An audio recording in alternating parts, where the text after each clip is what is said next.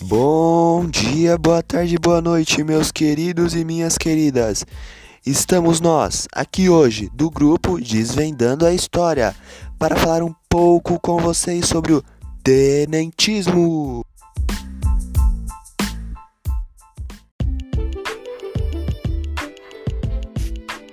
Olá, tudo bem?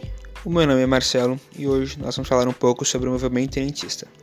Bom, a Primeira Guerra Mundial colocou na ordem do dia a questão da defesa nacional. Governo e setores da sociedade começaram então a dar mais atenção às Forças Armadas.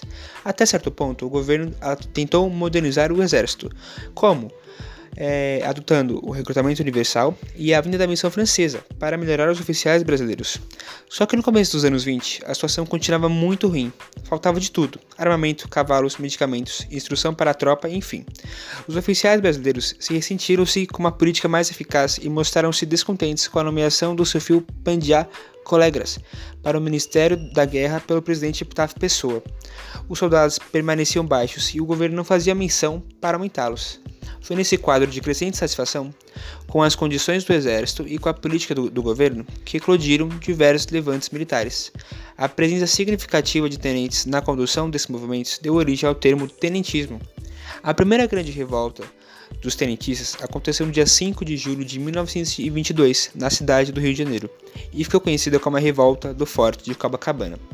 Nos dois anos seguintes, teve duas novas revoltas militares, uma no estado do Rio Grande do Sul em 1923 e a outra em São Paulo no ano de 1924, ambas sem muito sucesso. Grande, a grande oposição que os tenentistas tinham era contra o mineiro Arthur Bernardes, que era politicamente comprometido com as demandas dos grandes cafeicultores. Os seus principais formuladores foram Bertoldo e o tenente-coronel Goés Monteiro. Muitos tenentes, devido às perseguições, se exilaram, e no exílio se dividiram Luiz Carlos Prestes, que era o principal líder da coluna Prestes, mas que ao passar do tempo aderiu ao socialismo e afastou-se de vários de seus antigos companheiros. Bom, um, só um breve resumo. O movimento tenentista não teve muito sucesso a curto prazo, mas sim de médio a longo prazo, mais precisamente em 1930, com a entrada de Getúlio Vargas no poder. Bom, agora passa a vez para Matheus Ferreira.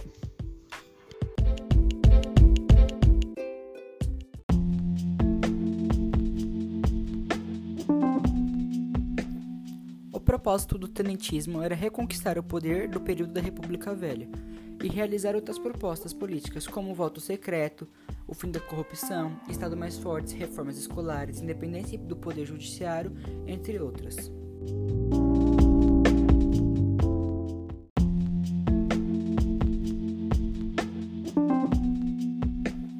O movimento tenentista possui reivindicações muito claras e suas prerrogativas acabaram se consolidando mesmo que tardiamente.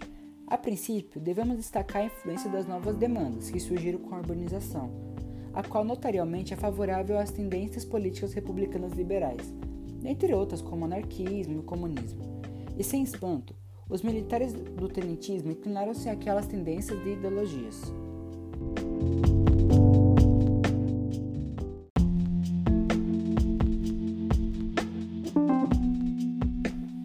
Apesar de defender reformas políticas e sociais, os líderes do tenentismo eram na verdade conservadores e autoritários. Em suma, eles pretendiam moralizar os processos e atos políticos brasileiros, marcado pelo ato de corrupção, típicos do coronelismo. Assim, a restrição do poder executivo, bem como dos ocupantes do poder legislativo, não obstante, eram a favor da liberdade dos meios de comunicação, do fim do voto de, cabe de cabresto, o qual seria combatido pela instauração do voto secreto. Outro corolário fora a educação política. Por fim, vale citar que eram favoráveis ao sufrágio feminino.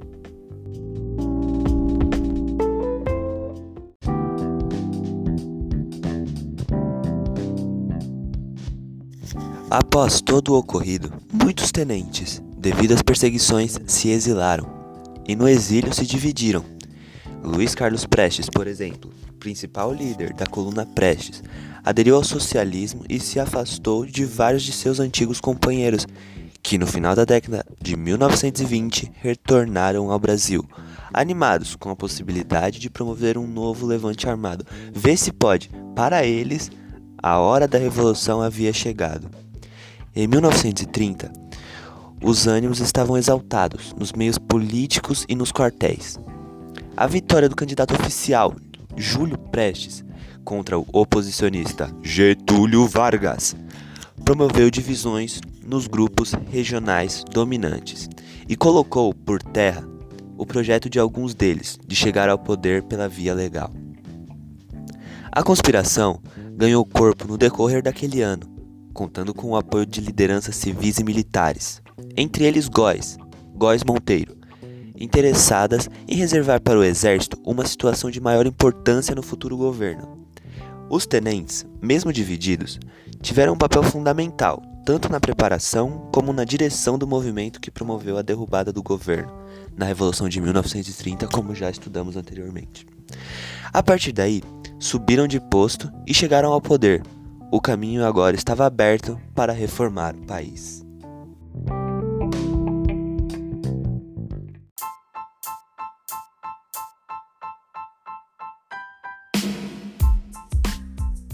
Então por hoje é só isso só, galerinha. Muito obrigado, fiquem com Deus e até mais. Até o próximo episódio de Descobrindo a História. Falou! Até qualquer hora.